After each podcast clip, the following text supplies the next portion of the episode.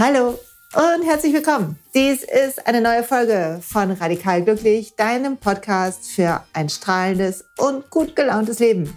Wir sind bei Folge 24 und ich spreche mit Bettina Wettparam gleich im Interview und zwar über die Frage, wie finden wir innere Zufriedenheit.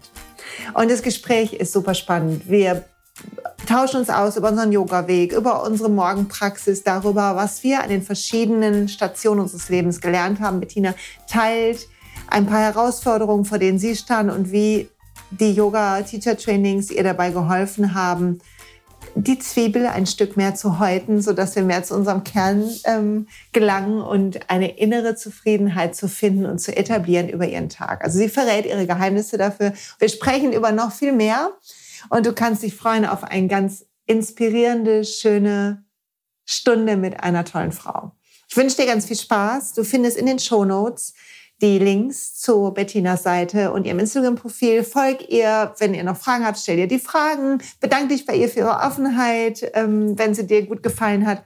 Und du findest auf dem Post auf www.glücksplanet.com ähm, da verlinke ich wieder die Podcast-Session und da findest du bei Folge 24 die Dinge, auf die sie verweist, das Buch, auf das sie verweist. Du findest ähm, auch nochmal ihre Seiten verlinkt und natürlich die Tantra-Ketten, über die, die sie vertreibt und mit denen sie ein indisches Frauenprojekt unterstützt. Also ganz viel Spaß bei dieser wunderbaren, schönen Unterhaltung, wie ich finde. Und ich hoffe, es gefällt dir gut. Schick mir gerne deine Fragen, Hinweise, dein Feedback. Wie immer freue ich mich über Werbung, über Rezensionen, über Rückmeldungen. Und ja, hab eine gute Zeit. Bis bald. Liebe Bettina, herzlich willkommen. Du bist Gast bei Radikal Glücklich dem Podcast, ich sage immer von strahlendes, gut gelauntes Leben. Und mein Zusatz ist immer von einer auf dem Weg für Leute, die auf dem Weg sind, weil ich zumindest bei mir das Gefühl habe, an manchen Tagen, ich habe es irgendwie raus und an anderen gar nicht. Und ich weiß, dass wir uns kennengelernt haben, weil du bist ähm, Kundalini-Lehrerin und ich habe dich gesehen auf den Yogi Days im letzten Jahr. Und da hast du eine Klasse unterrichtet und ich hatte, ich war traurig, weil ich habe parallel unterrichtet, als ich nicht zu dir reingehen konnte weil ich Kundalini-Yoga gerade erst entdecke und eine große Faszination übt das auf mich auf und du hast so eine warme Ausstrahlung gehabt. Und als ich jetzt überlegt habe, mit wem kann ich sprechen, fielst du mir wieder ein. Und ich habe erst danach erfahren, dass du noch ganz viele andere Sachen machst, schon TED-Talk hast und so weiter. Ja. Ähm, warte mal, so. Bin ich noch da? Okay. Jetzt bist du wieder da, genau. Da war kurz ein Anruf. Sorry. Ähm, ja, und ich bin ganz gespannt, mit dir über das Glück zu erzählen. Und vielleicht magst du einfach mal ein bisschen von dir erzählen, wer du so bist, was du so machst, sodass die Leute dich kennenlernen können, weil nicht jeder ja in der Tür mit dir bei Idee stand. Das ist korrekt, ja. Ja, schön. Vielen lieben Dank, dass du mich hier einlädst. Ähm, ich finde es immer spannend, auch Menschen zu treffen, die ähm, man ja doch über Social Media so ein bisschen schon kennt, aber dann mal in den wirklich persönlichen Austausch zu gehen. Ja, ich bin Bettina, Bettina Wettparam, so heiße ich auf Kundalinisch. ähm, ich bin 36 Jahre alt und bin von Haus aus Hebamme und ähm, Kundalini-Yoga-Lehrerin für ähm, Pränatal-Yoga und ähm, das ganz normal klassische Kundalini-Yoga. Und bin so in beiden Bereichen tätig. Nach vielen, vielen Jahren intensiver Hebammenarbeit ähm, habe ich mir auf interessanten Wegen das Yoga angelacht und mit dazu geholt.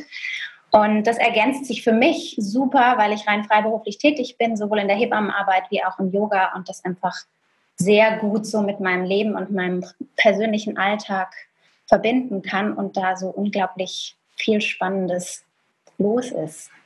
Ja, total, finde ich auch. Und es ist ja sowieso so schön, dass die Dinge sich irgendwie, wenn man dem Leben seinen Fluss lässt, dass die Dinge sich so schön ergänzen und man äh, so, so viel Sachen ansammeln kann. Jetzt habe ich zwei Fragen im Kopf. Einmal hast du gesagt, das ist mein Kundalini, auf Kundalinisch.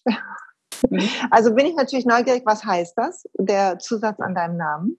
Und das Zweite ist, wie hat Yoga dich gefunden, weil du das gerade angedeutet hast und ähm, gehört Yoga mit zu dem, was dich, ähm, was dir geholfen hat, irgendwie glücklicher zu sein oder wie kam es dazu? Erzähl mal.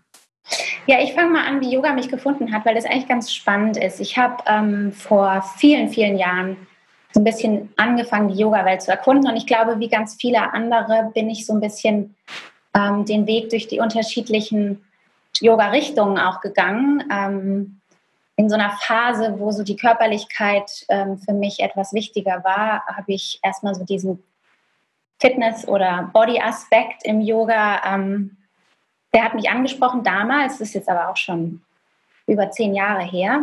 Und so bin ich irgendwie den Weg durch die ganzen unterschiedlichen Richtungen gegangen, habe viel sehr kraftvolles und intensives Yoga praktiziert, ähm, auch intensiv. Und ich weiß noch damals in dem Studio hier in Hamburg, wo ich regelmäßig war, sagte einer, der immer mitgeübt hat, er hat diese Kundalini-Lehrerin auf der Yoga-Konferenz in, äh, in Köln gesehen und das war ja so wahnsinnig anstrengend.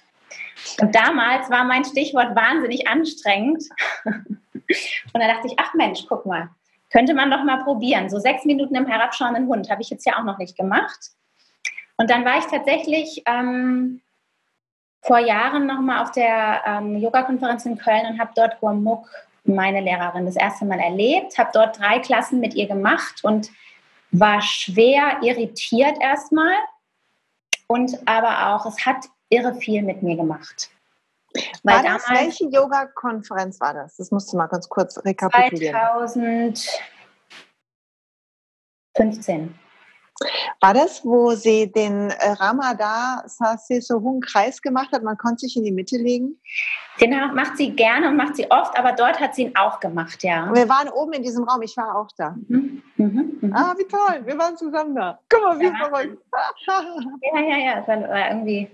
Und ich habe so gemerkt, ah, da ist irgendwie, es ist unangenehm, es ist intensiv. Also du triffst während diesen Übungen und während der Klasse echt so deine Abgründe und erlebst aber im selben Moment auch so das höchste Hochgefühl überhaupt. Und ähm, sie sagte damals nämlich noch, ja, ihr Schwangerschafts-Yoga-Training bieten sie jetzt erstmals in Europa an, in Schweden. Und lustigerweise habe ich zu der Zeit in Schweden mit meinem Mann, hatten wir schon Urlaub geplant. Und dieses Training konnte ich dann nahtlos an unseren Urlaub anschließen. Und das war für mich, dieses Kaiserweight-Training in Schweden war für mich das Transformativste bis zu dem Zeitpunkt überhaupt. Ah. Es war irre schön. Das war wie auf so einer, in so einem Bullabü-Ort auf dem schwedischen Land mit 60 Frauen eine Woche lang zusammen. Ähm, das hat so wahnsinnig viel mit mir gemacht und hat mir unglaublich intensive, tiefe Freundschaften geschenkt. Und ähm, da habe ich echt irgendwie so gemerkt, boah, da gibt es so viel noch und da kann ich auf so einer anderen Ebene den Frauen und auch mir selbst so viel schenken. Und so hat eigentlich mein Weg mit Kundalini Yoga begonnen. Und ich habe dann ein Jahr später mein Teacher Training in Indien gemacht, fünf Wochen am Stück. Auch bei Gomuk oder auch bei, bei Gomuk, genau. Ah. Das war dann so ein bisschen, ja, da habe ich einfach gemerkt, da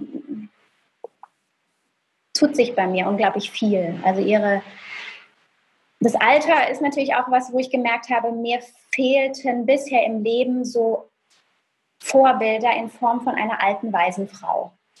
Weil das ist ja irgendwie was, das macht ganz viel mit einem, so eine erfahrene Frau zu haben. Ähm, ähm meine Mami gibt es auch schon lange nicht mehr. Da habe ich mich sehr ähm, mit dir verbunden gefühlt, als ich deine erste Podcast-Folge gehört habe. Und deswegen war das was, was mich unglaublich berührt hat und ganz, ganz, ja, mir ganz große neue ja, Welten aufgetan hat. Und dann habe ich eben ein Jahr später dieses ähm, Level 1 Teacher Training in Indien gemacht und das war natürlich auch unglaublich transformativ, allein in Indien zu sein, fünf Wochen am Stück, komplett mal aus dem Alltag rauszugehen, dort im Ashram zu leben, ähm, um drei Uhr aufzustehen, morgens im Ganges zu baden, die intensive Morgenpraxis, die intensiven Wetterbedingungen, ähm, so diese körperlichen Entbehrungen einfach auch mal geschehen zu lassen und sich darüber nicht zu kümmern und so zu spüren, das hat schon alles seine Richtigkeit und ich bin aus einem guten Grund hier und das machen wir jetzt einfach mal.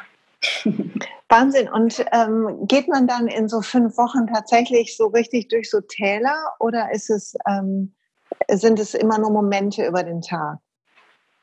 Also wir sind in der ganzen Gruppe durch ganz schöne Täler gegangen, einfach weil alle krank geworden sind in Indien. Das ist ja in der Regel so der, der Lauf der Dinge. Wir waren eine recht große Gruppe von, ich glaube, knapp 90, 90 Teilnehmern, was einerseits gut war und andererseits auch herausfordernd. Ne? Also einerseits ähm, war es schön, weil man so ein bisschen in die Anonymität der Gruppe mal hineingleiten konnte und da einfach so aufgehoben war. Und andererseits ähm, war es aber auch schön, so unglaublich unterschiedlich viele Menschen zu haben und da dadurch so unglaublich viele Impulse zu bekommen. Aus 26 Ländern waren Menschen dabei und da ähm, habe ich einfach ganz spannende Menschen kennengelernt, zu denen immer noch viel Kontakt besteht. Aber dennoch, ja, also zwischendurch gab es wirklich so dieses Gefühl für mich, so täglich grüßt das Murmeltier immer wieder von neuem, von neuem, von neuem und bei 30 Grad und ähm, es ist ja in Indien ist es ja nie still. Es ist ja immer Lärm. Wahnsinn. Da habe ich echt mich nachgesehen, so einfach mal komplette Stille zu haben. Immer ist irgendwas, auch nachts. Oh weia. Ja.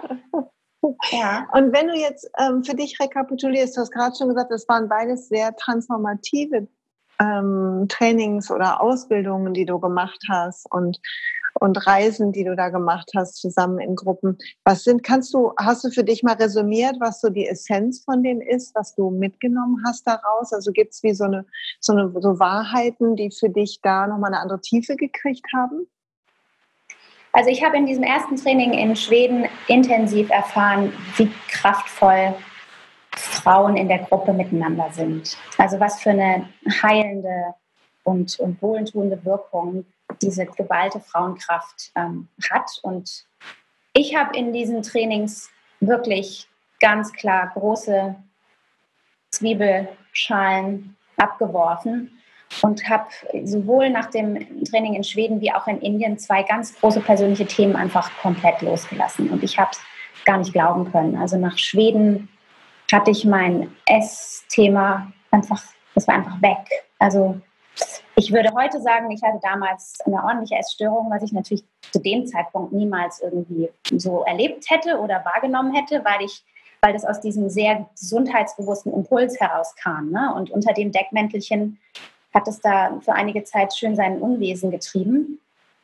Und es ist mir eigentlich dadurch erst dann danach erst bewusst geworden, oh, ich denke eigentlich nicht mehr dauernd darüber nach, was ich wann wie esse. Und das war, das konnte ich irgendwie so gar nicht groß glauben, dass das jetzt einfach weg ist. Und was glaubst du, wie ähm, ist das gekommen? Einfach weil du dich auf was anderes konzentriert hast? Oder ähm, wie hat diese Zwiebelschale ich glaube, weil ich einfach andere, tiefer liegende Bereiche in mir selbst entdeckt habe, sodass es gar keine, gar keine, ähm, gar keine Aufgabe mehr hatte.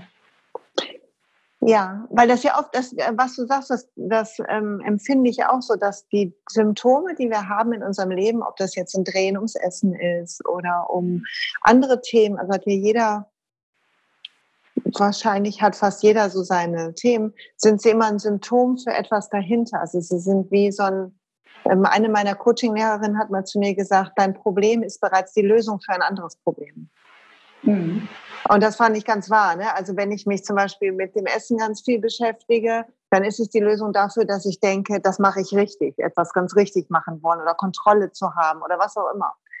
Und ähm, das rauszufinden, entweder indem ich mich einer tieferen Wahrheit stelle oder die Emotionen aushalten lerne oder so, das hat, hat mich auch so sehr befreit, was einfach großartig ist. Also das war für mich definitiv ein Kontrollthema, total. Mhm. Weil als das Thema weg war, kam natürlich das nächste schon hinterher. Darum die Zwiebel, ne? Und ich denke zwischendurch, hast du das auch, ich denke zwischendurch, ich wäre fertig. Ich habe ja. immer so, ja. kurze Momente, wo ich denke, jetzt habe ich das einfach raus. Ich, jetzt alles klar, die Erleuchte ist um die Ecke. Und dann kommt es immer so geballt, die sonnige Witterwolke. Ja, und dann nach dem, und dann hatte ich, ähm, was ich aber, was ich so spannend finde, um danach kurz drauf einzugehen, in dem Moment, in dem du so richtig da drin hängst, erlebst du es nicht so. Sondern erst danach, wenn du erkennst, oh Wahnsinn, was habe ich da irgendwie, was wie, wie konnte mich das so so einnehmen und so viel Raum in meinem Leben nehmen und dadurch natürlich auch so viel Raum für anderes blockieren. Weil ich nämlich in der Zeit, in diesem Jahr danach, ähm, wie ich dann wiederum festgestellt habe, einem absoluten Sportwahn verfallen war. Und das habe ich durch Indien hinter mir gelassen. Ähm, und auch natürlich wieder unter dem Deckbändelchen, ja, Gesundheit und Wohlbefinden. Ne? Und wir machen viel Yoga, wir gehen dreimal die Woche joggen, wir gehen irgendwie, wir haben Personal Trainer. Also es ist wirklich, wo ich heute denke, Wahnsinn. Also warum? Und alle applaudieren einem ja, boah, bist du sportlich und du machst so viel und so toll. Und keiner, oder ich sag mal, sehr, sehr wenige haben wirklich den Mut und sagen dir, meinst du nicht, dass du einfach auch mal auf der Couch bleiben kannst? Und meinst du nicht, dass du nicht immer deine Laufsachen mitnehmen musst, wenn du irgendwo hinfährst, dass du vielleicht auch mal am Wochenende einfach nichts machen kannst? Und dann kam ich aus Indien zurück und habe einfach gemerkt, ich mache ein halbes Jahr lang einfach mal gar keinen Sport. Ich war kein einziges Mal laufen. Und ich, ich habe so meine, meine Meditationen und meine, meine, meine, meine Yoga-Kriyas gemacht, die ich so vom, vom Training mitbekommen habe, die, die man ja noch eine ganze Zeit dann machen muss. Und habe einfach gemerkt, Wahnsinn. Man kann es, wenn man irgendwie einen Schritt weiter gekommen ist, auch einfach hinter sich lassen, was ich mir niemals hätte vorstellen können vorher. Ja, weil man ja so stark sich identifiziert mit den Dingen, die uns wichtig oder essentiell erscheinen. Ne? Wir sagen, wir identifizieren ja damit auf einer Ich-Ebene. Ne? Ich bin Läuferin, ich brauche das. Nein, ein Wochenende, das, das kann ich nicht, sagen wir. Das ist natürlich Quatsch. Jeder kann ein Wochenende auf der Couch bleiben. Die Frage ist, wie wir uns dabei fühlen ne? und ob wir das aushalten können. Das ist schon spannend. Okay, und dann hast du die, ähm, diese Teacher-Trainings gemacht und hast dann begonnen zu unterrichten relativ schnell oder wie war das bei dir? Ja, ich habe so ein bisschen, ich habe begonnen zu unterrichten ähm, in der Hebammenpraxis, wo ich auch hier in Hamburg ähm, viele, viele Jahre intensiv auch Kurse gegeben habe und gearbeitet habe. Und ähm, ich habe dann Mitte 2017 durch den Impuls meines Mannes die Chance gehabt, ein Dreivierteljahr komplett Auszeit zu nehmen. Und da sind wir beide miteinander, mein Mann und ich, für neun Monate auf Reisen gegangen und haben einfach mal alles hinter uns gelassen. Und das war für uns beide eine sehr, sehr gute und wohltuende Zeit. Ähm, wir haben uns einen Camper gekauft. Wir waren drei Monate in Frankreich und Spanien unterwegs mit unserem Hundetier und da habe ich auch noch mal so richtig gelernt. Ähm, ich glaube, wenn man, wenn man gerne mal mit dem Camper unterwegs sein möchte, muss man echt bereit sein, das auch mal über einen wirklich längeren Zeitraum zu machen, um mal so wirklich runterzufahren. Und dann war es für mich so, es war so wunderschön, einfach nur sich so mit diesen grundlegendsten Themen des Lebens auseinanderzusetzen. Wo schlafe ich? Was esse ich? Wo kann ich duschen? Wo kann ich mit meinem Hund spazieren gehen? Haben wir genug Wasser? Haben wir genug Sprit? Haben wir genug Strom? Und das war's. Wir sind mit, dem, mit der Sonne ins Bett gegangen, wir sind mit der Sonne aufgestanden. Und es war sehr, sehr heilsam so. Einfach auch nochmal so ganz runterzufahren. Okay, war das ähm, euer beider Wunsch schon immer gewesen oder wie kam es dazu? Nee, es war nicht, also wir haben das nicht, dass wir jahrelang schon gesagt haben, wir wollen unbedingt mal eine Auszeit machen. Es war eigentlich so, dass wir hatten uns mal einen Camper gemietet und so einen VW-Bus und haben dann festgestellt, es ist alles schön und gut, aber wenn, dann muss man es mal richtig machen und mal so richtig unabhängig sein. Ähm, und manchmal haben ja auch Männer echt eine gute Intuition, stelle ich immer wieder fest. Total, total. Ich sage mal, mein Mann ist der wahre Yogi von uns. Ja, oder der, der wenn der mal ein Bauchgefühl hat, dann zeigt sich auch richtig. Genau. Und mein Mann ist beruflich sehr, sehr eingespannt und hat wirklich zehn Jahre unglaublich viel gearbeitet und hatte in so einem Moment morgens in der Dusche, kam er aus der Dusche und sagt, ich glaube, ich mache eine Auszeit. Und ich, mhm. genau. Und meinte er doch, er macht eine Auszeit. Und vier Wochen später war das alles in trockenen Tüchern und nochmal vier Wochen später hatten wir einen Camper gekauft. So. Und das war, das war irgendwie erstaunlich. Und da ich ja das Glück habe, in meinem Beruf auch ich bin in der freiberuflichen Hebammenarbeit tätig mit der Vor- und der Nachsorge, sodass ich einfach Frauen dann nicht mehr angenommen habe und somit dann auch recht rasch in, in ein Leerlauf kam. Ja, und dann sind wir losgezogen. Es war klar, wir bleiben ähm, in Europa, weil wir den Hund mitnehmen und nicht irgendwie wegfliegen wollen und einfach mal gucken wollen, wohin uns die Nase treibt. Und das war, das war sehr, sehr spannend. Und in der Zeit habe ich auch wirklich ähm, unglaublich intensiv meine Morgenpraxis gemacht. Und das hat, glaube ich, viel bei mir gemacht. Ja, es vertieft nochmal. Ne? Ich habe sowieso das Gefühl, dass die täglichen kleinen Dinge, die ich tue, einen weitaus größeren Einfluss haben, als ich es meine, während ich sie tue. Mhm. Also sie ist wie so ein, dieses steter Tropfen hüllt den Stein, stimmt total, weil wir, wir also einmal natürlich Morgenpraxis für mich so ein Gefühl für den Tag bringt, also so ein Frieden über den Tag legt, zumindest in meinem Fall. Und weil, weil glaube ich, ein Teil von uns sich gewöhnt an die Dinge, die wir morgens tun, sodass sie abrufbarer werden. Weißt du, was ich meine? Ja, und ich glaube, es ist halt, wir starten den Tag eigentlich mit Selbstfürsorge. Ja, genau. Und zwar nicht der Selbstfürsorge, die unser Ego meint, dass sie richtig sei, weil das wäre im Bett liegen bleiben. Ja. Sondern der Selbstfürsorge, die uns halt durch den Tag trägt. Und ich kann ja mal ein bisschen zum Thema Morgenpraxis was sagen, weil da bin ich auch ja. durch eine ganz schöne Reise irgendwie gegangen. Im Kundalini-Yoga haben wir ja eigentlich andersrum. Das Kundalini-Yoga gibt einem ja unglaublich viel Regeln und ganz unglaublich viel ähm, oder Rahmen besser gesagt. Und man darf aber selber entscheiden, wie streng und wie intensiv man dem folgen möchte. Ähm, und jetzt, was die Morgenpraxis angeht, ist eigentlich ähm, die Empfehlung, dass wir unsere Morgenpraxis vor Sonnenaufgang machen weil in dieser, wie sie heißt, Ambrosial Hour, ist der Stand der, der Sonne zur Erde in so einem Winkel, dass das Magnetfeld am intensivsten ist. Das heißt, ähm, es ist die Empfehlung, wirklich früh zu starten. Es ist die Empfehlung, auch kalt sich vorher abzuduschen und ähm, trotz der Jahreszeiten diesen Zeitraum vor Sonnenaufgang zu finden. Das ist im Winter ja leichter. Das ist im Winter leichter. Im Sommer ist es schwieriger, ähm, vor allen Dingen hier im Norden. Ja. Weil selbst wenn ich um vier aufstehe, ist es ja schon hell. Ähm, aber man hat sich so ein bisschen geeinigt darauf, dass die Morgenpraxis eigentlich so zwischen vier und fünf starten sollte und dass sie zwischen einer Stunde und zweieinhalb Stunden gehen sollte.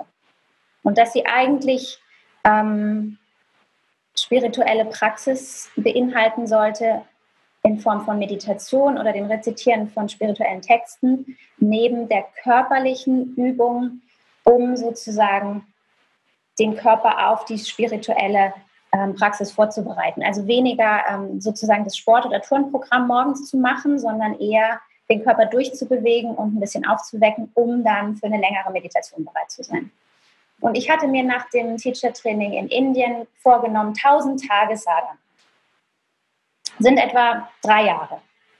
Wirklich jeden Morgen um vier aufzustehen, meine Praxis zu machen ähm, und das einfach mal kontinuierlich durchzuziehen. Und ich habe das auch wirklich, ich glaube bei Tag 600 oder so war ich angekommen, bis mir dann mal ähm, eine Akupunktur eine, bei der Akupunktur die Ärztin sagte, du schlaf doch einfach mal. Ähm, du musst für dich auch mal einen anderen Weg finden, weil es wird immer Situationen in deinem Leben geben, wo du nicht morgens zu vier jeden Tag aufstehen kannst. Und seitdem habe ich so ein bisschen ähm, mich ausprobiert und aber wieder für mich entdeckt, es ist unglaublich wirksam, wenn ich für mich selber mich committe, diese Morgenpraxis zu machen. Und je früher ich sie mache, desto effektiver ist sie für mich. Also wenn ich um Viertel nach vier aufstehe, um halb fünf auf meiner Matte sitze und meine eine Stunde mache, habe ich so viel mehr davon, als wenn ich es immer wieder anpasse und dann um sechs und dann bin ich spät ins Bett gegangen, also mache ich es um sieben oder dann mache ich doch vielleicht erst am Vormittag. Ähm, die Effektivität geht für mich da ähm, so raus. Und deswegen ähm, habe ich für mich, also meine Erfahrung daraus ist, der größte Part ist, das eigene Commitment wirklich ernst zu nehmen und wirklich durchzuziehen. Und das Zweite, was für mich ähm, sich so deutlich gezeigt hat, dass für mich der Morgen eigentlich am Abend schon startet.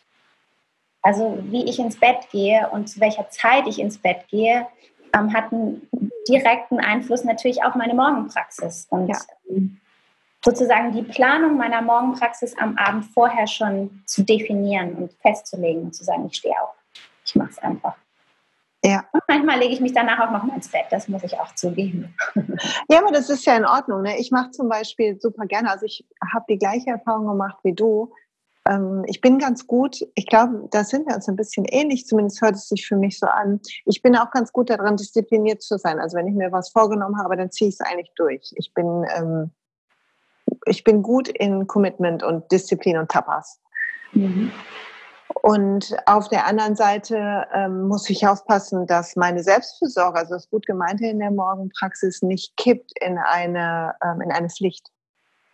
Mhm.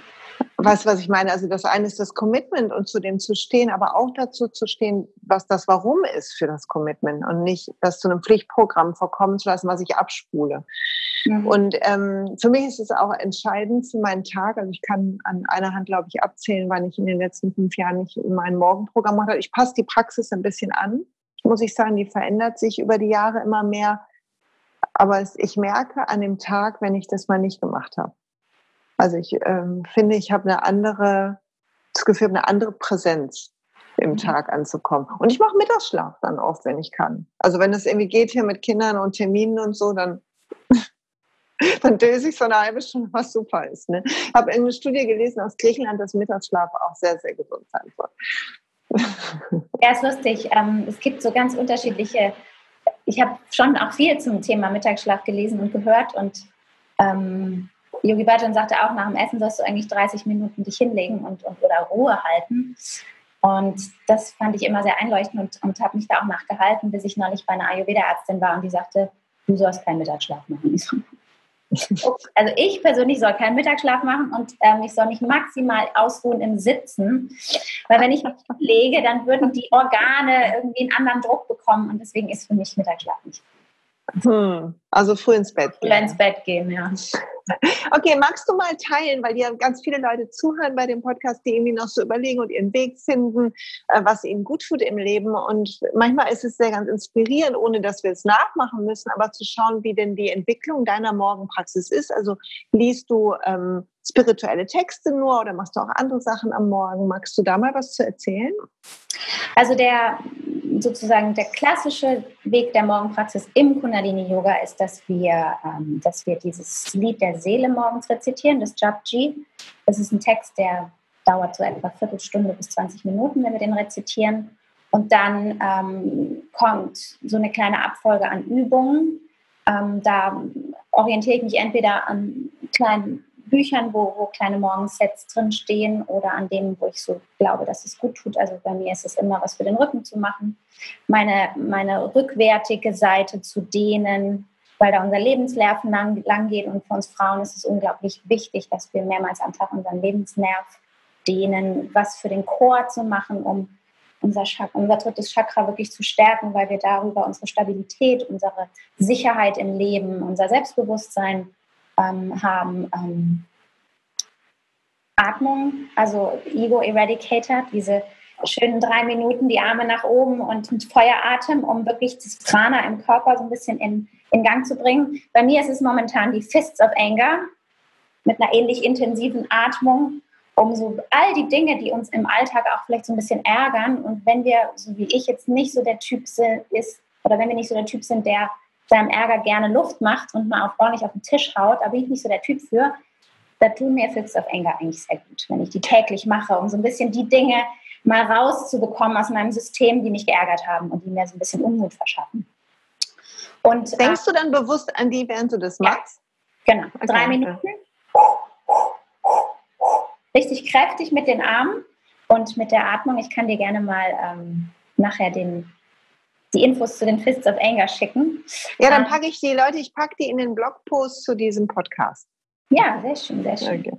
Ähm, sowas ähm, mache ich unglaublich, oder es ist sehr wichtig, das morgens gleich zu machen, weil dann hat man so ein bisschen den Benefit, den ganzen, den Benefit davon den ganzen Tag.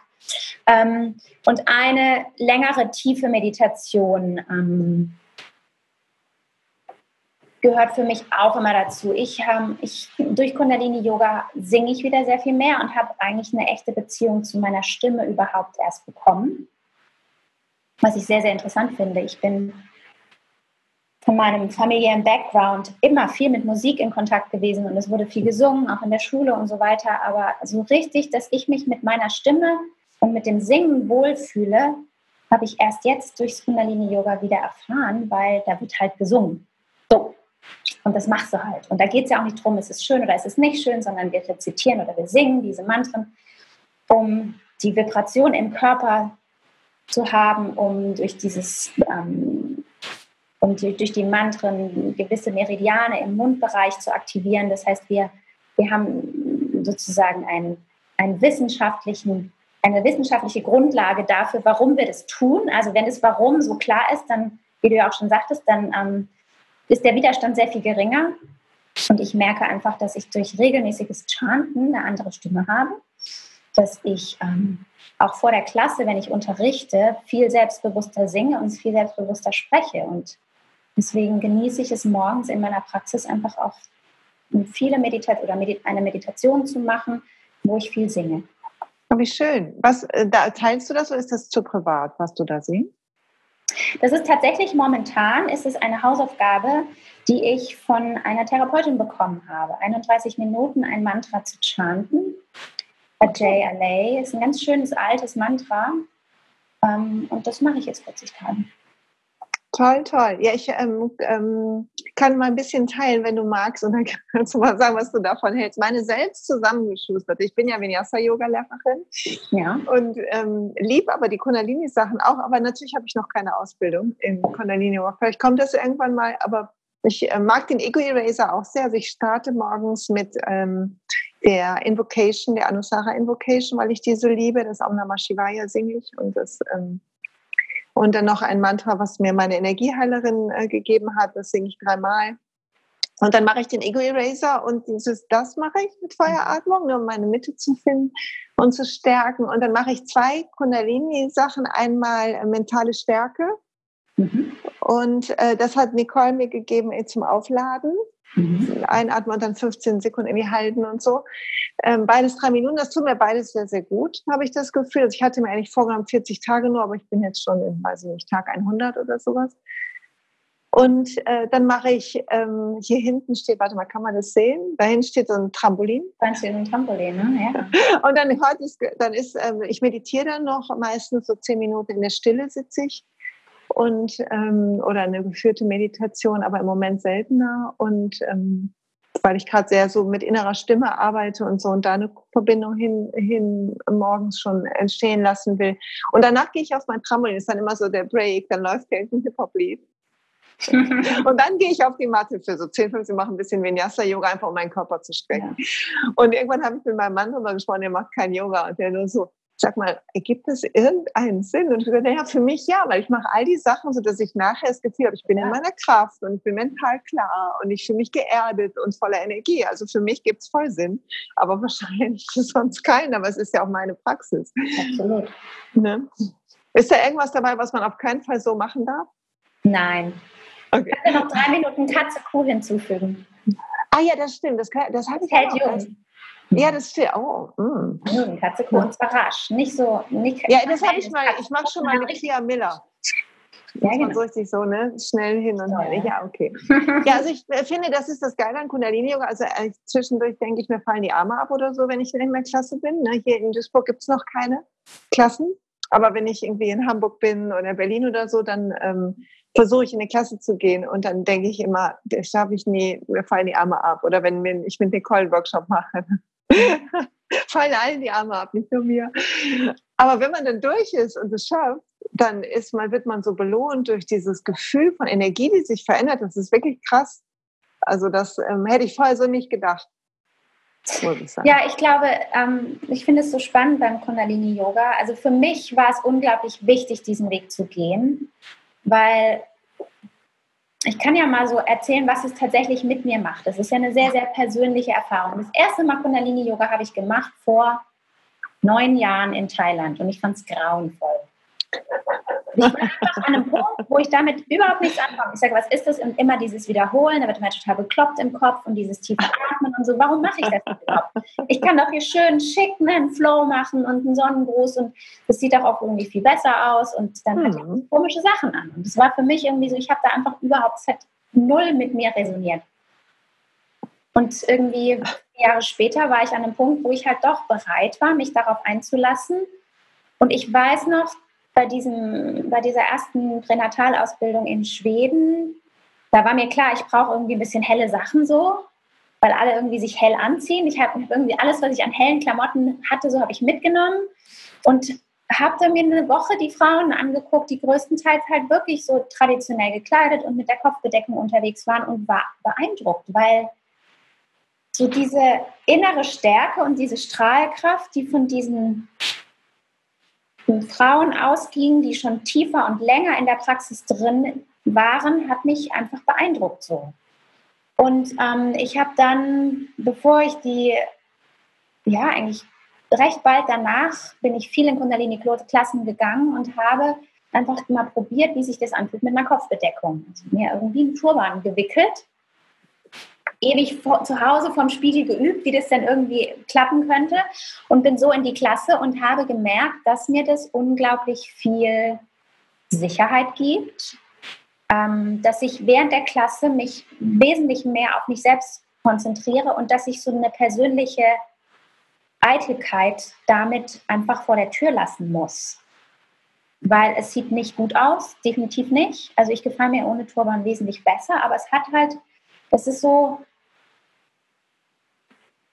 auch was ich in anderen Yoga-Richten oft erlebe, so Unterrichten oft erlebe, diese, ne, die noch schickeren Leggings und das noch kürzere Top jetzt auch inzwischen irgendwie bauchfrei ähm, zu praktizieren. Ich finde es wundervoll. Das sollen alle so machen, wie sie möchten. Für mich geht dieser Weg aber nicht so, weil ich merke, ich, ich bin immer im Außen. Ich vergleiche, ich beobachte, ich ähm, und im Kundalini Yoga habe ich das Gefühl, bin ich halt einfach bei mir. Ich schließe meine Augen, ich mache diese Praxis, ich arbeite mich durch diese Praxis hindurch ähm, und durch diese Äußerlichkeit in Form von heller Kleidung und dieser Kopfbedeckung lasse ich so ein bisschen diese, dieses Vergleichen, dieses ähm, sich einordnen, meinen einordnen zu müssen und so eine gewisse Eitelkeit lasse ich einfach außen vor. Und ich hader immer wieder damit, mit, diesen, mit dieser Kopfbedeckung tatsächlich. Aber ich habe mir das Versprechen gegeben, ich unterrichte mit Kopfbedeckung, weil es für mich einen signifikanten Unterschied macht. Ich unterrichte meine Hebammenkurse natürlich normal und die Kundalini-Klassen unterrichte ich mit Kopfbedeckung. Und es ist ein signifikanter Unterschied. Mein Fokus ist viel konkreter, ich bin geistig viel wacher, ich bin viel aufmerksamer, kann viel besser spüren, was so die, die Schüler brauchen oder wo, wo es irgendwie hingehen soll, wo ich vielleicht kleine Anpassungen machen sollte in der Klasse. Ja. Wie schön und wie spannend ne? und wie toll, das, ähm, das einmal zu erkennen und dann den Mut zu haben, sich so ein Versprechen zu geben. Das berührt mich sehr, weil ich glaube, die meisten von uns, also ich zumindest, auch ähm, so meine Themen hatte oder sagen wir mal in der Yoga-Praxis, in der Klasse wenn wir Yoga unterrichten, kommen ja alle Themen, die wir sonst haben im Leben, auch nach oben. Mhm. Und das Thema nicht zu genügen ähm, oder optisch sich vergleichen zu müssen, ist ja ein gesellschaftliches Thema. Also so werden wir ja erzogen, ranerzogen, Medien und so weiter. Und ähm, das, mein, mein Ding ist immer, das habe ich im Podcast schon mal geteilt, ich bin nicht cool. Ne? Also ich bin keine von den coolen Girls am Schulhof gewesen, so in meiner Selbstwahrnehmung, in meiner Identifikation. War ich auch nie. Ja, ist, das Interessante ist, alle, die ich frage, waren es nicht. Also entweder ziehe ich nur die Uncoolen an oder keiner hat sich je richtig cool gefühlt. Ja. Was ich mittlerweile glaube, weil ich glaube, wir alle eher halt das Defizit fokussieren und dann manchmal halt die Bestätigung suchen, weil wir besser abschneiden als jemand im Vergleich oder weil uns, weil wir Beifall kriegen für etwas und dann wir, unser Ego uns missleitet. Und diese alte Konditionierung von, von uns selber im, über das Außen, über den Vergleich, über die Einstufung, macht halt so viel. Und ähm, bei mir hilft es total, die Augen zu schließen. Also ich mache, wenn jetzt auch wenn ich Teilnehmer in der Klasse bin, habe ich ganz, ganz oft die Augen zu, was dann auch manchmal komisch ist, weil ich natürlich nicht immer dann genau mitkriege, was jemand irgendwie vorne sagt.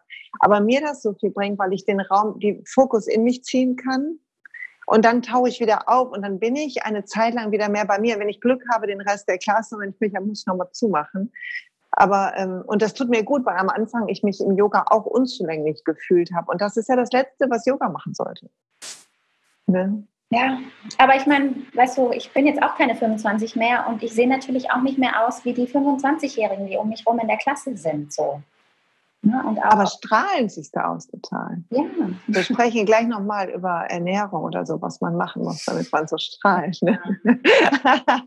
aber ich glaube, aber es geht mir ja auch so. Gott, nee, ja. ich äh, werde jetzt 50 nächstes Jahr. Also nee, ähm, und dann bin ich in Yoga-Klassen und äh, neulich ähm, hat eine Schülerin zu mir gesagt in einem Workshop, den ich gemacht habe, ja, sie hätte sich gewünscht, dass halt mehr Handstand und solche Sachen dabei sind.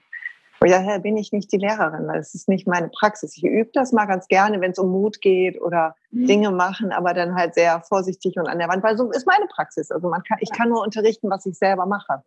Ich kann nicht ähm, mich in die Akrobatik reindenken. Aber es war spannend und sie war halt super fit und jung und ich dachte, ja, vielleicht bin ich nicht die Lehrerin, die du jetzt gerade brauchst in deinem Leben.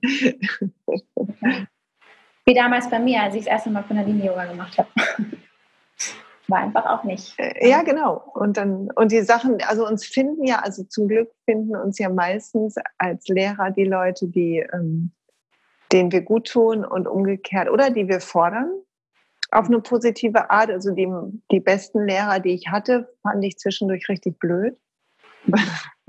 Nicht menschlich natürlich, aber weil ich so, weil sie halt in Teilen mir angesprochen haben, weil ich neige dazu, ich kann gut diszipliniert sein, aber eigentlich gehe ich dahin, was ich gut kann.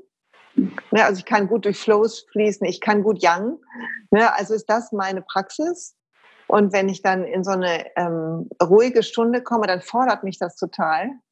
Aber es tut mir natürlich auch nochmal anders gut und bereichert mich nochmal anders, ne, weil was gefordert wird, was ich mir selber nicht sofort so einfach gebe. Ja, ja da fällt mir eine lustige Geschichte zu ein. Ähm, Gerade auch, weil wir im Kundalini-Yoga ja manchmal sehr überraschende ähm, Übungen in so Übungsreihen haben.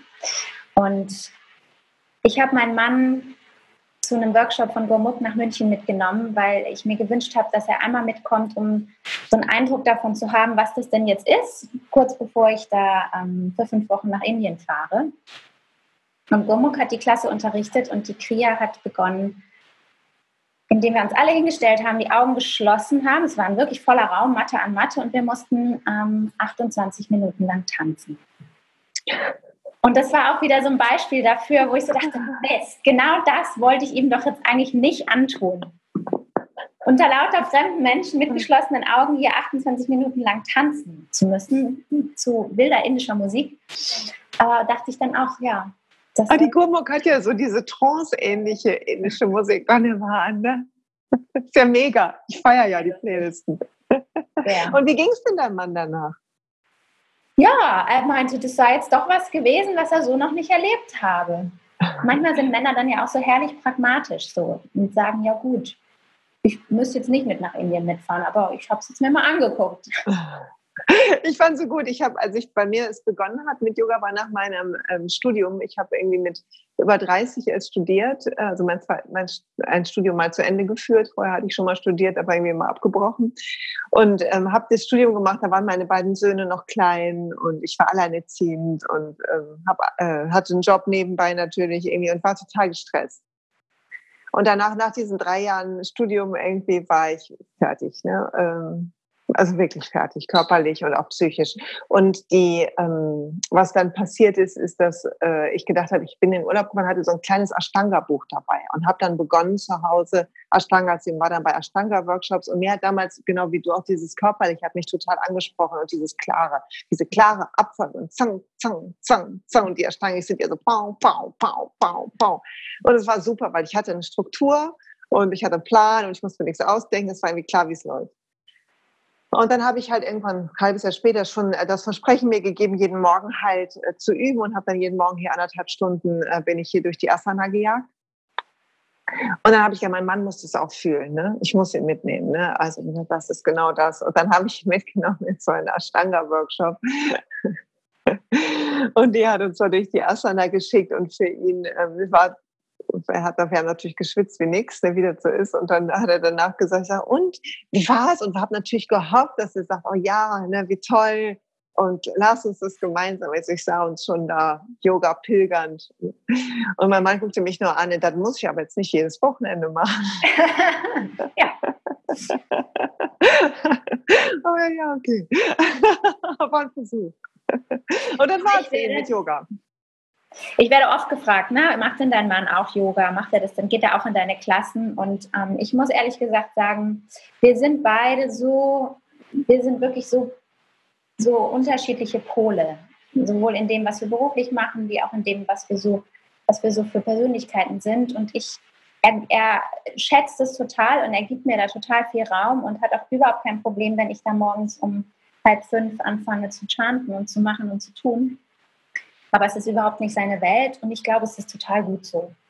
Ja. Ähm, ich könnte es mir ehrlich gesagt nicht vorstellen, da morgens mit meinem Gatten zusammen schon auf der Matte zu sitzen und irgendwie, ja, ich weiß nicht. Ich glaube, es ist gut so, wie es ist. Und ähm, irgendwie macht es ja auch was mit unseren Männern, wenn wir diejenigen sind, die praktizieren. Ja, ich glaube auch. Und ich glaube, ähm, das ist halt auch, ich, ähm, Yoga ist ja einer der Wege, uns die Zwiebelschalen abzulegen, um freier zu werden. Also für mich, um uns mit unserer Seele oder wahres Selbst, wie du es nennen willst, zu verbinden und Gefühl für die Tiefe des Moments zu kriegen. Und mein Mann macht das anders und ich denke, das ist gut so. Also er kriegt die Tiefe anders. Und ähm, ich wundere mich da manchmal zwischendurch, wenn ich meine ähm, Momente habe, wo ich denke, jetzt habe ich einfach gecheckt, jetzt weiß ich Bescheid, die Zwiebel ist fertig, ne? Ist nur noch so ein strahlender Diamant, ne? So, ja. keine Zwiebel mehr. Ich habe, habe durch, habe fertig. Dann, ähm, dann habe ich, kriege ich das Gefühl, ich müsste, ähm, ich wüsste jetzt, was für ihn gut wäre. Mhm. Und dann will ich ihn, ähm, vergebe ich ihm wohlgemeinte Tipps. Er guckt ja mich immer so ein bisschen an und lästert so über sich ergehen und denkt sich, er hört auch wieder auf. Und dann irgendwann habe ich wieder eine andere Phase und ich brauche einen Rat. Und eigentlich weiß er immer Bescheid. Also er sagt dann immer irgendwas, ja, mach doch mal so. Und dann denke ich immer, fuck, der ist ja, der ist der wahre Yogi hier. und ist gut so. Also man muss sich ergänzen gegenseitig und sein lassen. Ich glaube, das ist das, ähm, das Geheimnis ähm, von Liebe, dass wir uns sein lassen, wie wir sind. Ja, ja. Und das ist nicht so leicht. Aber ich würde gerne nochmal, wir sind jetzt schon ewig am Quatschen, ne? aber ich habe noch eine ähm, Frage, wenn ich darf. Also eigentlich zwei ja. Fragen. Mhm. Und eine ist die Frage danach, das hat mich sehr berührt. Äh, ein Post, den du gemacht hast auf Instagram, ich verlinke dein Instagram-Profil ähm, in den Show Notes. Da hast du äh, zum Thema Ego hast du gesagt, du möchtest ein Detox. Detox Your Mind hast du es, glaube ich, genannt? Ein Mental Detox. Ein Mental Detox machen. Und zwar hast du gesagt, ähm, nicht beschweren, nicht vergleichen. Und das dritte fällt mir gerade nicht ein. Nicht kritisieren. Nicht was? Nicht kritisieren. Nicht kritisieren. Und ich dachte, oh ja, das bringt so gut zusammen, weil das ja die Sachen sind für mich, die so mein Ego füttern. Mhm. Ne, die, äh, oder die unser Ego füttern. Und wie, wie findest du einen Weg dahin? Was machst du? Weil vielleicht hast du auch noch Momente trotz Morgenschanden, wo du dich ertappst dabei, dass du jemanden kritisierst oder dich vergleichst und so weiter. Ach, total, absolut. Ich hatte das ähm, für die Fastenzeit gepostet und hatte da so ja. ein bisschen zu aufgerufen. Und ich habe einige, einige Menschen haben mich darauf angesprochen und wir haben da intensiv drüber gesprochen, weil, ähm, weil es immer so, es ist so eine es ist so eine Gratwanderung, ähm, gerade wenn man jetzt bei, dem, bei den Beschweren, ähm, weil die eine, die eine Freundin sagte zu mir, naja, aber es ist doch auch total wichtig, dass wir uns beschweren oder dass wir unseren Unmut ausdrücken, um unsere persönlichen Grenzen zu wahren. Wenn jemand uns zu nahe gekommen ist oder uns so behandelt hat, wie wir es eigentlich nicht möchten. Und ich glaube, das, das ist total richtig, sich das anzugucken. An welchem Punkt ist es die Selbstfürsorge und an welchem Punkt ähm, sind wir tatsächlich im, im sich beschweren oder sich beklagen. Und ich habe für mich so ein bisschen herausgefunden, wenn ich für mich die Frage mir stelle, gibt es mir Energie oder zieht es mir Energie, dann weiß ich, ob ich noch richtig bin oder ob ich schon drüber bin. Also dieser innere kritische ähm, diese innere kritische Stimme, die wir ja haben, ähm, mich da zu fragen, ist sie jetzt kritisch, weil ich in manchen Situationen mich ein bisschen zurückhalten sollte, um nicht zu tief reinzugehen, um nicht wieder zu viel zu geben, um nicht ausgesaugt zu werden? Oder ähm, ist es kritisch und macht mich dadurch klein? Und genauso ist es mit dem, mit dem Vergleichen und mit dem Beklagen natürlich auch es ist, es ist ja, es kommt ja auch aus dem Kundalini Yoga. Das heißt, die, die drei Cs: No comparing, no complaining, no criticizing. Und ich habe da auch noch mal drüber nachgeguckt, weil es gibt, das sind sozusagen die Prüfsteine innerer Meisterschaft. Und es gibt nämlich zu diesen Cs, die wir nicht machen sollen, auch noch die Cs, die wir beachten sollen. Und das sind elf oh. Stück. Okay, hast du die für uns? Hast du die ich habe die für euch. Oh, die Prüfsteine ah. innerer Meisterschaft. Genau, also sie sind es in elf Stück und es fängt an mit centered, also zentriert sein in deiner Wirbelsäule. Conscious, bewusst in neutraler Achtsamkeit. Dann ist contained, also so bewahrt in deinem Körper, innerhalb deiner Haut und in deinem Zirkel. Und diesen, dieser Zirkel, da ist gemeint, dass wir in unserer zirkulierenden Weiblichkeit, weil so viel rund und zirkulär und kreisend in unserem Sein ist. Ähm, dann haben wir continuous, beständig, entspannt und fließend innerhalb deines Zirkels. Dann halt kommt constant, also konstant, Stabilität in deinem neutralen Geist.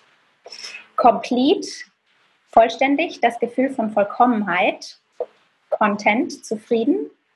Selbstliebe und Dankbarkeit für dein Leben, caring, fürsorglich, freundlich und voller Mitgefühl dir selbst und anderen gegenüber, connected, verbunden mit der göttlichen Mutter und der unendlich organisierenden Macht, coherent, einstimmig, Instinkt, Intuition und dein Herz sprechen dieselbe Sprache, confirmed, wissend, ich bin eine heilige Frau. Oh, wie schön. Und das fand ich auch nochmal so schön. Und da bin ich auch auf dieser Auflistung der elf Cs, bin ich auf, ähm, bin ich auf Content, auf, Zufrieden gestoßen. Und ich habe ähm, ja auch in Vorbereitung auf unser heutiges Gespräch mich ähm, mit deinem Podcast und deinen Inhalten ein bisschen beschäftigt. Und du sprichst ja viel über das Glück. Und für mich, ich habe mich lang auch mit der Frage, was ist Glücklichsein beschäftigt. Und ich habe für mich es so definiert, dass ich als allererstes eine Zufriedenheit in meinem Leben brauche, als Basis, um von dieser Zufriedenheit aus dann die glücklichen Momente erfahren zu können. Also für mich hat die Zufriedenheit so eine neutrale Größe, die einen großen Raum irgendwie aufmacht in meinem Leben. Und von dieser neutralen Größe heraus oder von dort ab kann ich diese glücklichen Momente erleben, ohne danach wieder sozusagen in den Gegenpart abzugleiten. Und das war so das, was ich bei mir so dazu beobachtet habe. Da geht es anderen wahrscheinlich anders. ja, werden wir allen anderes erleben. Aber ich finde das, was du gesagt hast, also einmal die Zufriedenheit, ja, ich glaube auch, weil sie, weil uns, wenn wir die ausdehnen können, und es ist ja eine neutral positive Größe, es ist ja kein Nullpunkt irgendwie, dann ähm, haben wir dieses, was man im Buddhismus würde man so Anhaftung sagen, hat man nicht mehr so stark. Also wir brauchen nicht etwas, um glücklich zu sein, ja. sondern wir sind schon voll. Wir sind schon in Fülle sozusagen, was, was ähm, für mich auch wahr ist und was ähm, mich rausgeholt hat zu, also gerade so Dankbarkeitspraxis oder ähm, auf den Fluss des Lebens vertrauen, meine innere Stimme vertrauen, was mich rausgeholt hat aus diesem sehr hoch und sehr tief liegen, also aus diesen krassen Extremen im Leben, die halt ähm, hohe Emotionalität mit sich bringen und viel Drama. Mhm. Ähm, zu dem Thema hier, was du gesagt hast mit dem Beschweren, ähm, fällt mir das ähm, Beispiel von Eckart Tolle ein, was ich total toll finde. Er sagt, es ist eine Sache, ob wir im Restaurant sitzen und die Suppe ist kalt. Mhm. Und wir merken einfach, die Suppe ist kalt. Ich hätte sie lieber warm. Ich bezahle für die Suppe und wir mhm. melden und sagen, ah, lieber Kenneth, die Suppe ist kalt. Ich hätte sie lieber warm. Und wir sind neutral innerlich. Oder ob wir ein Drama machen und die Arschlöcher machen die doch extra, das kann ja wohl nicht sein. Es ist die Suppe kalt, was ein Laden, wieso hat mein Freund mir das empfohlen? Das kann ja nicht, schauen Sie, kommen Sie mal her, das kann ja wohl nicht sein. Und wir machen da mal raus. Und dann reden wir noch drei Tage darüber, dass die Suppe gestern kalt war und stell dir das mal vor und vielleicht nächstes Jahr auch noch immer, wenn wir vorbeigehen an einem Restaurant und, und, und, ne? Und, und mich da zu erziehen, zu sagen, ich die Dinge nicht persönlich zu nehmen. Weil auch selbst wenn ich jemanden anflaume, jetzt gucke ich mal auf mich, wenn ich wütend bin und ich habe einen schlechten Tag und es ist alles und ich flaume jemanden an, meistens meine Ängsten, also ne, wie das so ist, die kriegen ja immer die, den Terror mit, Terror und Gold. Und ähm, ich flaume die an, dann sagt das weniger über den anderen. Es sagt meist was über mich und in welchem Zustand ich bin. Und so ist es ja auch mit Leuten, die uns in Stinkezinger zeigen im Verkehr oder so. Die sind in Hektik und Stress und der Tag war kacke. Das heißt nicht, dass das okay ist oder dass, wenn uns Gewalt geschieht oder Leute uns nicht gut behandeln, wir nicht eine Grenze setzen sollen. Aber die Frage ist, machen wir das zu einer Aussage über uns? Ja. Und das hat was für mich verändert, den, der Blickwinkel. Also zu gucken, wie beschwere ich mich über Suppe? Mhm. Und was ist meine Suppengeschichte? und das passt zu mir, weil das zieht Energie. Wenn ich mich immer wieder darüber spreche, genau. zieht es meine Energie raus. Also das, ich, das kann ich total was mit anfangen zu sagen. Während wenn ich manche Sachen anspreche, die wichtig für mich sind und ich schaffe es, sie gut anzusprechen, sodass sie konstruktiv sind und sie eher auf eine Lösung hinzeigen, dann gibt mir das Energie, weil ich das Gefühl habe, ich arbeite mit einer Lösung, die besser sein will. Mhm. Ja, und auch was das Vergleichen angeht, ich kann ja auch mit einem sehr liebenden Blick mich vergleichen. Also ich kann ja mein, ich, da, ich kann ja wirklich Mensch, ich beobachte Menschen unglaublich gerne und ich, ähm, wenn ich irgendwo sitze und warte, schaue ich mir Menschen an und, und, und schaue mir die Dinge an, die mir als positiv auffallen, die ich irgendwie besonders schön finde. Und manchmal, wenn ich jemanden sehe, der mich erstmal nicht anspricht, überlege ich mir, was an ihm ist die ganz individuelle Besonderheit, die ich in dem Moment nicht sehe, die aber vielleicht der Partner oder der oder das Kind oder so in, in dieser Person, Person erkennt. Und da gilt dann ja wieder, ne? das ist dann was, was einem, was einem Energie gibt und wo man nicht ähm, sagt, oh Gott, wie sieht die denn aus und die ist ja auch irgendwie und was mit der und so. Wo man ja doch auch, ähm, naja, durch unsere Medien und durch Klatsch, Klatschzeitschriften und Instagram und Co. gerne auch mal so ein bisschen hingetrieben wird oder hinkommt. Ja, muss man halt gut wählen. Ne? Also ich glaube, das meinte ich auch mit so diesen täglichen Aktionen. Man muss wählen, was man liest und was man sich anguckt, auch auf Instagram. Ich finde, Instagram kann super bereichert sein. Also das Gespräch wäre nicht zustande gekommen, wenn ich nicht in der Fastenzeit dann gesagt die Bettina muss ich auch mal einladen für den Podcast. Da habe ich, habe ich da bei den Yogi Days hatte ich schon so ein gutes Gefühl. Ich schreibe die mal einfach an. Wenn das nicht passiert wäre, Total. Dann würden wir, hätten wir nicht dieses nette Gespräch jetzt gerade. Ich hätte nicht die Sache mit den elf Cs irgendwie. Ähm, ich habe wieder was Neues gelernt, freue mich gerade total darüber. Werde ich mir nochmal angucken. Packe ich auch in den Blogpost für alle, die gerade zuhören und denken, das konnte ich nicht so schnell mitschreiben. Ähm, ich schreibe ich das nochmal rein. Aber die, aber zu prüfen halt, was tut mir gut und da wirklich auch rigoros zu sein und auch zu gucken, mich triggern manchmal Leute, weil sie mich auf einen Schatten in mir hinweisen. Weil, also zum Beispiel habe ich ganz lange und arbeite ich immer noch manchmal damit, und es ist fast ein bisschen, also ich schäme mich etwas dafür, ist, dass ich manchmal ein Thema damit habe, wenn andere super erfolgreich sind. In einer Sache, die ich auch liebe. Und dann weiß ich, ach guck mal, bei der Sache, die du machst, geht es dir gar nicht nur darum zu helfen, sondern dein Ego hat eine große mischt hier ordentlich mit. Also kriegt das in den Griff, weil das zeigt mir gerade. Es zeigt mir nichts über den anderen. Es zeigt mir über die Arbeit, die ich zu tun habe noch und die noch auf mich wartet. Ne? Und das, ähm, das tut mir gut. Ich würde gerne noch wissen, liebe Bettina, talking about the glow, wir sind ein bisschen spät dran, aber vielleicht kannst du kurz noch was dazu sagen. Ähm, was machst du denn neben der Morgenpraxis? Was sind noch Dinge, die für dich wichtig sind, um in deiner Energie zu bleiben, ähm, Gibt es irgendwas, achtest du ernährungsmäßig? Du hast gerade gesagt, da bist du, hast du mal sehr stark darauf geachtet und bist aber weicher geworden und auch natürlicher geworden. Gibt es Dinge denn, die, wo du sagst, die sind einfach für dich, tun dir gut in deinem Tag, um ja. in dieser Zufriedenheit bleiben zu können? Also ich komme aus einem Familienhaushalt, wo wir immer bewusst und Bio gegessen haben. Und das ist schon mal eine große, ein großes Geschenk, dass ich das von Anfang an so mit, miterleben durfte. Und ich, ähm, ich lebe seit fast acht Jahren vegan. Aber es ist für mich, es ist, ich bin da vorsichtig, weil ich glaube, dass man eine wirklich 100% vegane Lebensweise ist sowieso nicht möglich. Ähm, aber die äh, vegane Ernährungsweise bedeutet auch, dass wir bereit sein müssen, uns damit wirklich auseinanderzusetzen. Sprich, dass wir wirklich gucken müssen, was braucht unser Körper, ähm, wann auch. Ich ähm, halte viel davon, sich auch ayurvedisch durch die Jahreszeiten hindurch so ein bisschen zu orientieren, dass wir im Winter einfach andere Sachen brauchen, anderes Essen brauchen als jetzt im Sommer. Ähm, ich bin regelmäßig bei meiner Heilpraktikerin und gucke einfach auch mit ausführlichen Blutuntersuchungen, was mein Körper so braucht und wo ich ein bisschen mehr darauf achten sollte. Und ich bin ein großer Fan vom Selleriesaft am Morgen. Echt jetzt? Oh Gott, dieses, ich ja, habe nicht begonnen. Und ich mache das schon lang. Ich mache das seit anderthalb Jahren. Wirklich jeden Morgen.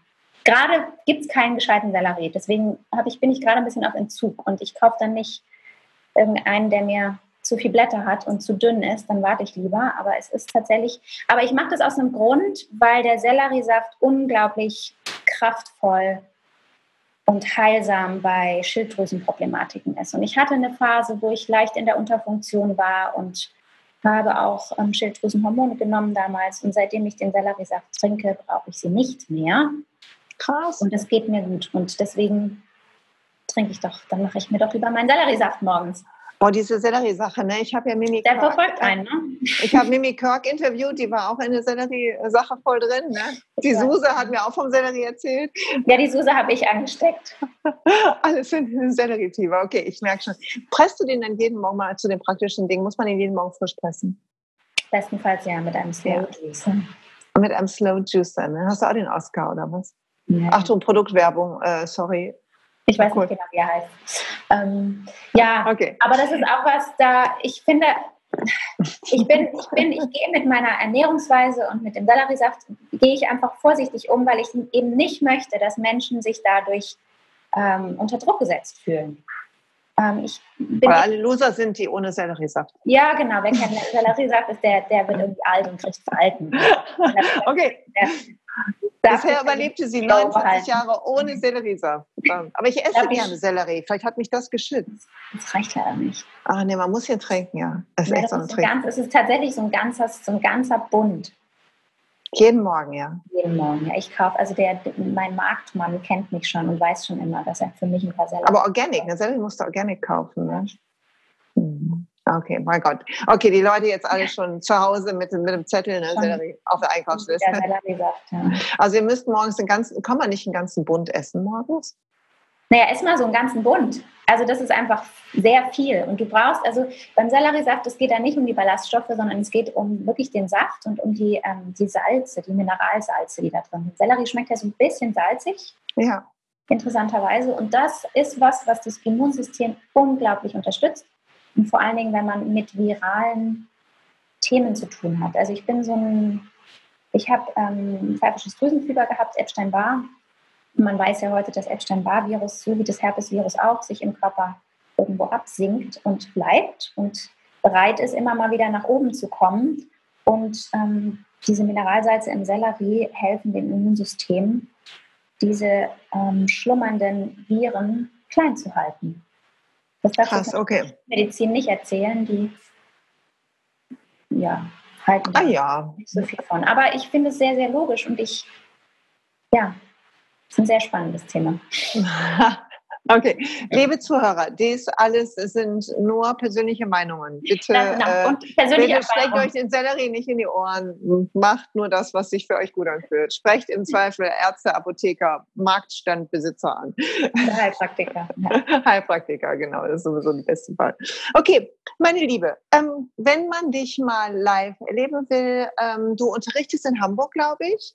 Gibt es eine Chance? Bist du auf irgendwelchen Events? Gibt es irgendwas? Du hast eine Webseite? Ich habe eine Webseite, die heißt ekamayoga.de. Die verlinke auf ich. meiner- genau, auf meiner Webseite sieht man nämlich auch meine Kooperation mit einem indischen Frauenprojekt, Oh. das ich bei meiner Ausbildung in Indien kennengelernt habe. Und ich vertreibe tantrische Ketten.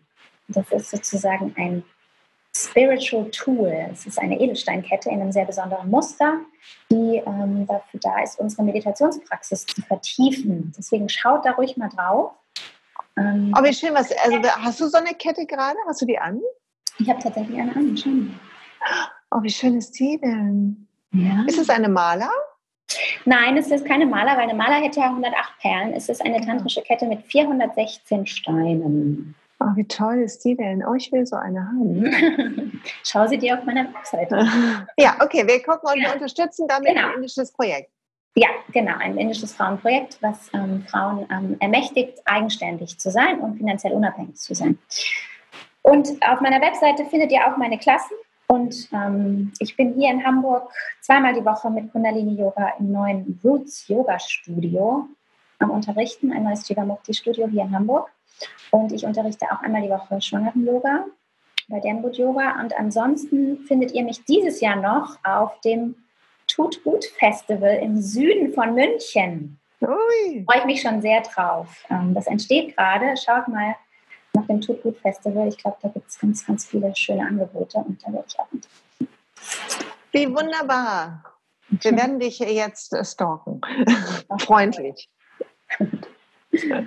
Okay, meine Liebe, dann vielen Dank, dass du dir so viel Zeit genommen hast. Danke für all die Einblicke und die wertvollen Hinweise.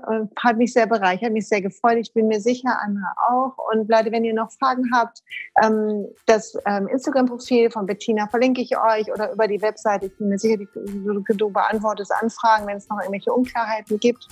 Mhm. Ähm, dann kann man bestimmt auf dich zugehen oder auf mich zugehen. Dann ähm, sammle ich das und kläre das für euch. Und versuche aber auch tiefergehende Sachen zu verlinken im Blogpost zu dieser Folge. An dich einen lieben Dank, einen wunderbaren Resttag und ich beende jetzt diese Aufzeichnung. Warte mal, ich bin so ein technisches Genie, deshalb ähm, ist es immer so ein bisschen, muss ich immer so ein bisschen gucken. Stopp. Okay.